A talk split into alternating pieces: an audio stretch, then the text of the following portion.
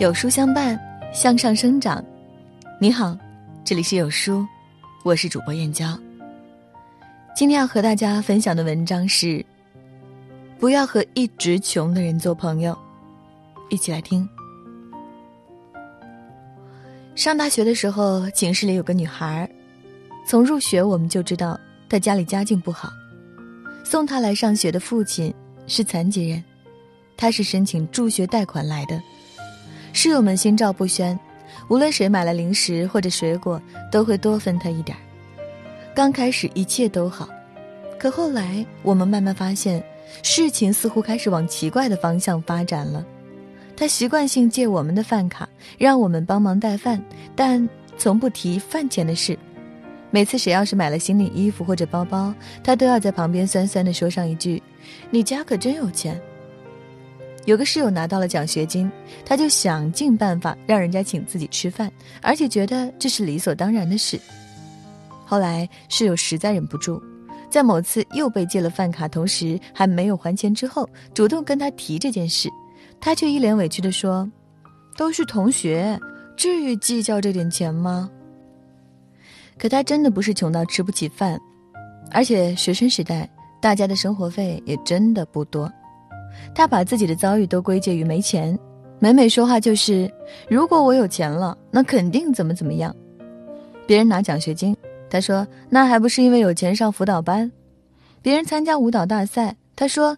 果然还是有钱才能让孩子学才艺，别人顺利被保研，他说还不是拿钱走了后门。实际上呢，学校里免费的社团多的是，图书馆学习也不要钱，可他哪里都没有去。同学在图书馆学习的时候，他在寝室看视频睡觉；别人出去做兼职赚零花钱的时候，他嫌弃太累，不愿意做。一毕业就嫁人的他，在毕业几年后依然做着全职主妇。聊过几次天，她也是抱怨自己老公没本事，赚不了大钱，不然生活肯定要比现在好。朋友圈里也是日常哭穷卖惨。再后来，我发现大家都心照不宣，疏远了她，一如最开始，曾心照不宣的给他善良和照顾。日本首富细丸山郎有句名言：“不与穷人交朋友。”在我看来，这个穷。还真不是指没钱，而是指穷的理所当然的人。他们会把生活的不顺利都归结于没钱，但又理所当然的不做任何努力改变这种状态，常年活在自怨自艾中，以至于生活无比艰难。穷不是你的错，但一直穷就真的是自己的问题了。无论是精神上还是物质上，我们无法决定自己的出身。但我们一直都有选择如何活下去的权利。我身边一个同事，来自于某市三十八线的农村，用他的话说，家里最穷的时候，一个馒头吃一天，发霉了都不舍得扔。即便这样，他假期里白天打工，晚上复习，依然坚持读完了高中，还考上了一所双一流大学。大学里。继续勤工俭学，再加上拿奖学金，独自承担起自己学习的全部费用。现在他在一线城市，有车有房，家庭幸福。宁欺白须翁，莫欺少年穷。家庭的贫穷不会绑架一个人的一生，只要你努力，就一定有跳出贫穷的可能。但有些人，借着贫穷占着别人的便宜，见不得别人过得好，更没有积极的心态。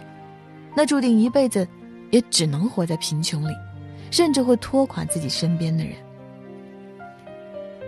曾看过这样一个故事：一位富人每天回家下车时，都能看到一个要饭的人守在路边。富人刚开始不理，便被邻居指责冷血无情。夫人解释道：“我这样恰是慈善。他站在这儿要饭，越是要得着，越不想去致富，因为他还活得下去。”副招都是被穷逼出来的。邻居说他站着说话不腰疼，一分钱没有的穷人想要翻身也是没有路的，有了路自然会去谋生。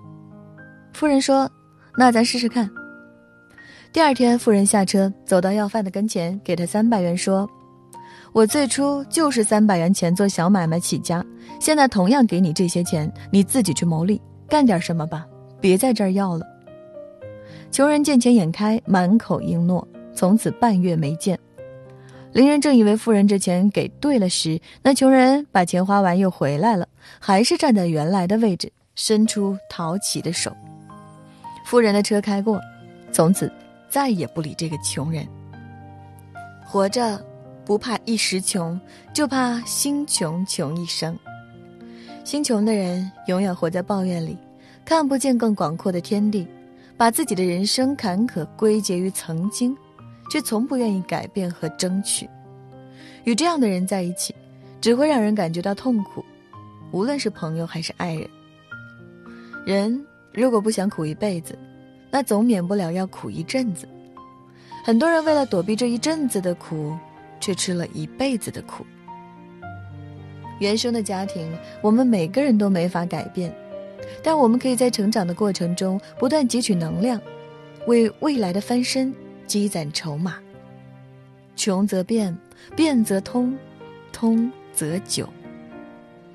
这条路也许难走，但只要比昨天好一点，比上个月、比上一年好一点，日积月累，你就能在荆棘中走出属于自己的路。你要记住，活鱼会逆流而上，死鱼才会随波逐流。只有抓住机会的人，才能直上青云。所谓幸运，也只会降临在有准备的人头上。